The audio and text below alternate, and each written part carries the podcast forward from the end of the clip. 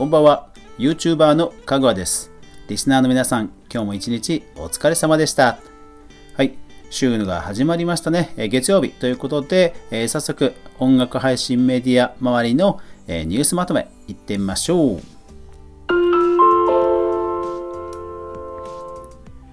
かぐわ飯。この番組は YouTuber であるかぐわが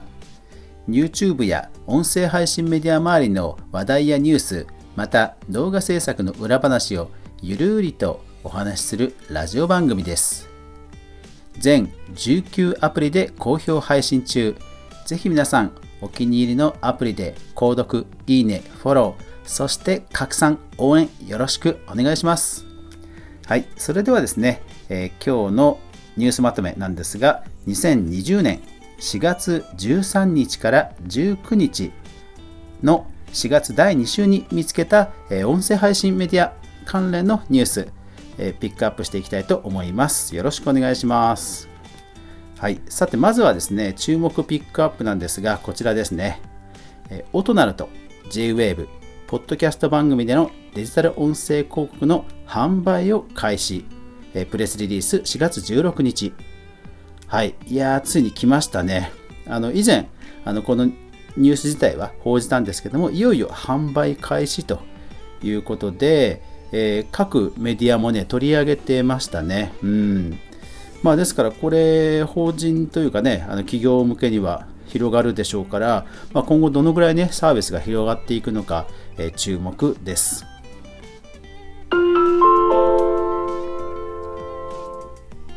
ビジネス関連デジモンアドベンチャーオープニングテーマ未確認飛行船テレビサイズが、配信中と、これですね、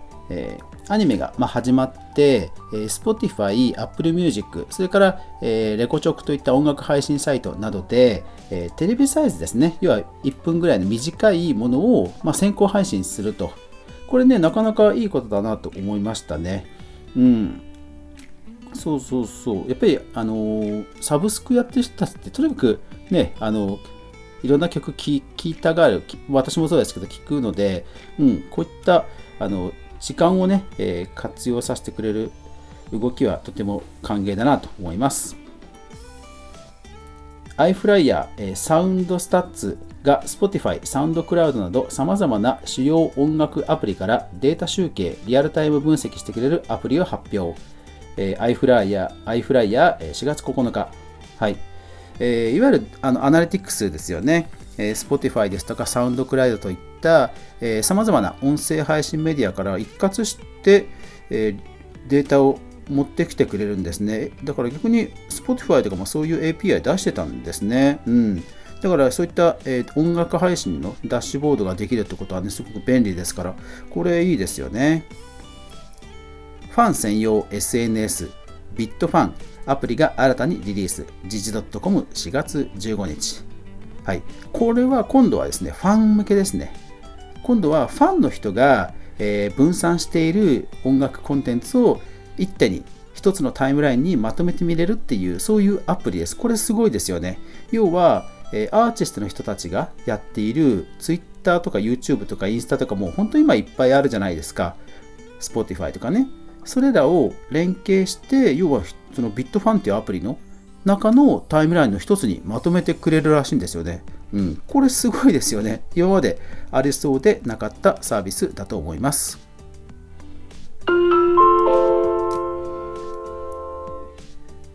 プラットフォーム関連総合月刊誌文藝春秋がボイスメディアボイシーにチャンネル開設プレスプレスリリース4月13日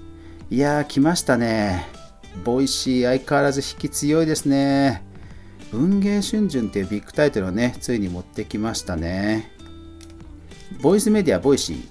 オリジナル音声コンテンツを制作するコミュニティ、クリエイターズラボの立ち上げメンバー募集開始と。はい。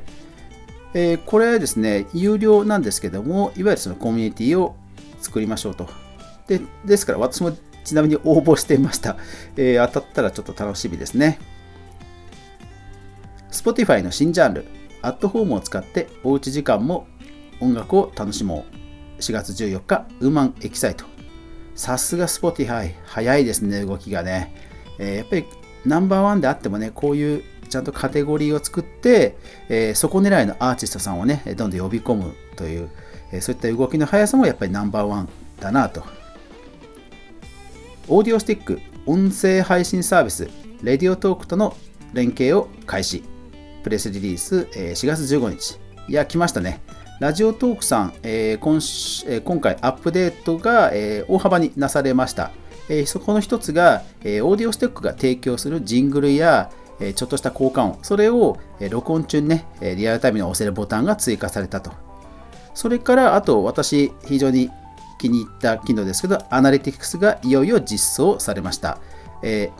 表には出ませんけども、え配信者側はどのエピソードがどのぐらい再生されて再生率も分かるようになったのでえ非常に嬉しいアップデートだと思います。遠隔でも音声収録が可能に音声プラットフォームスタンド FM コラボ機能登場。プレスリリース4月16日。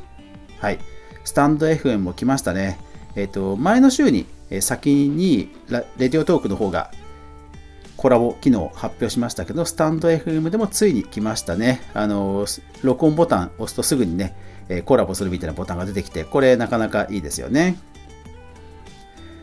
Apple Music の Web ブラウザ版が正式リリース。テッククランチジャパン4月18日。これそうなかったんですね。あの Spotify ですと、あのいわゆる Web ブラウザーでログインして、えー、プレイヤーとしてね、使えましたけど、Apple Music もいよいよ対応と。えー、Apple の ID で入っておけばブラウザでも聞けるということですね。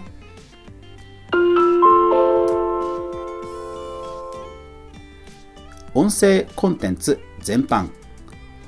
浅川里奈がボイスメディアボイシーでチャンネル開設テレビがぐるえテレビライフウェブ4月15日いやー安定のボイシーさんですね、えどんどん大物を引き寄せてきますねえ、こんな調子であの一時期のあのアメブロ、アメーバブログのあの芸能人、タレントさん関連の招聘の、ねえ、勢いを思い出させますね。え、いずれこうお互いメディアが引き抜き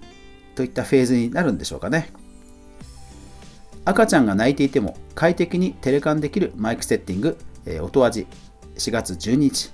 まあ、こちらニュースというよりはですね、えブログ記事なんですけども、え音声入力のマイク調整の、えすごく詳しく書かれた記事ですので、えマイク沼にハマっている方はおすすめです。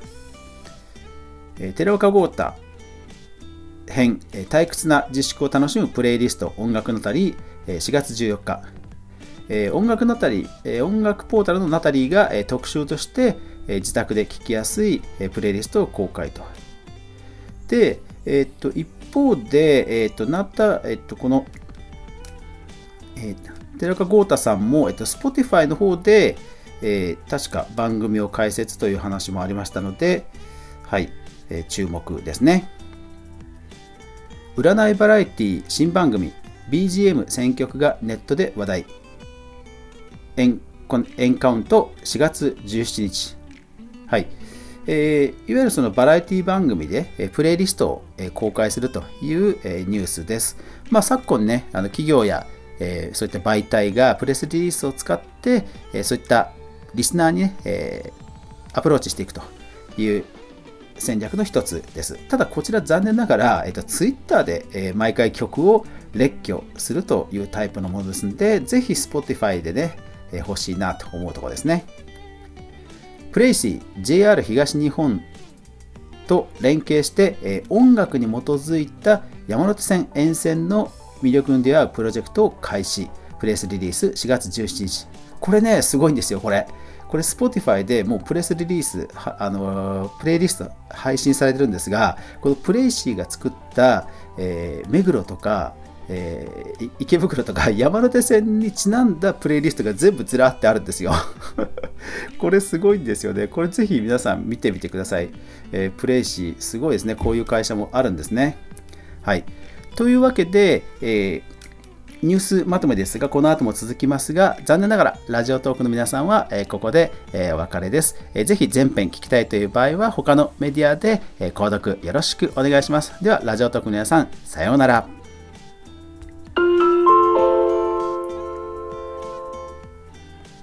データ統計関連。音楽ストリーミングサービス Apple Music が世界で2番目のシェア。iPhone マニア4月13日、えー、音楽ストリーミングサービスに関する記事なんですが、まあ、いろんな、ね、データが載っていたのでピックアップしました、えー、一部引用させてもらうと、はい、音楽ストリーミングサービスで Spotify の売り上げは全体の31%おおすごいですね Apple Music が24%、えー、で続いて Amazon Music、Tencent、えー、YouTube Music と続くと。うん、意外と YouTube Music あのそんなにシェアないんですよね。うん、ただまあ世界全体でサブスクの契約者数は36%の増加と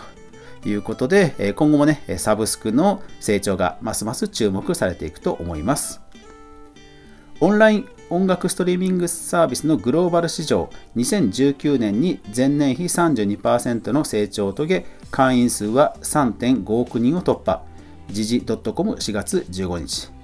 はい。いやーまだまだ勢い続きますね。で個人的にはですね Spotify もうやっぱり Google がねこれ買うべきだったんじゃないかというふうに思いますあのマイクロソフトがね一時期挫折しましたけどねうん、Google が買ってればって感じですね。はい。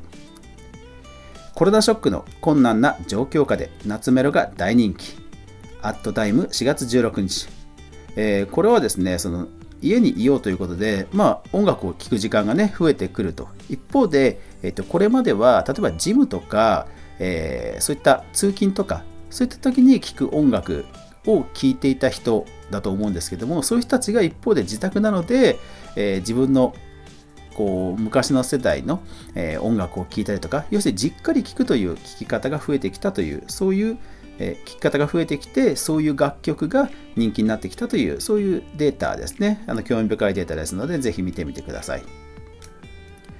ラジコ躍進の舞台裏リスナーの声を可視化して見出した3つの役割フォーブスジャパン4月17日。はい。えー、フォーブスジャパンのインタビュー記事です。あの、基本はインタビュー記事なんですけども、あの、非常に詳しいデータが載っていたり、あとはその、えあ、こうやってデータを取ってるんだという、えー、すごいところも分かります。やっぱりそのラジオとかテレビとかって、やっぱり先行してるだけあって、あのオールドメディアとはいえ、あのデータね、すごい取ってるんですよね。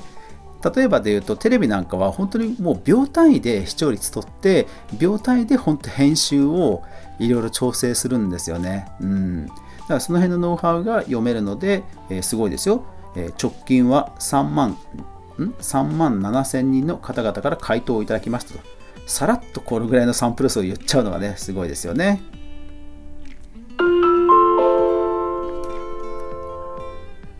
はい、えー、その他個人的に気になったニュースです。えー、東野圭吾、ついに電子書籍解禁と、ダヴィンチニュース4月17日。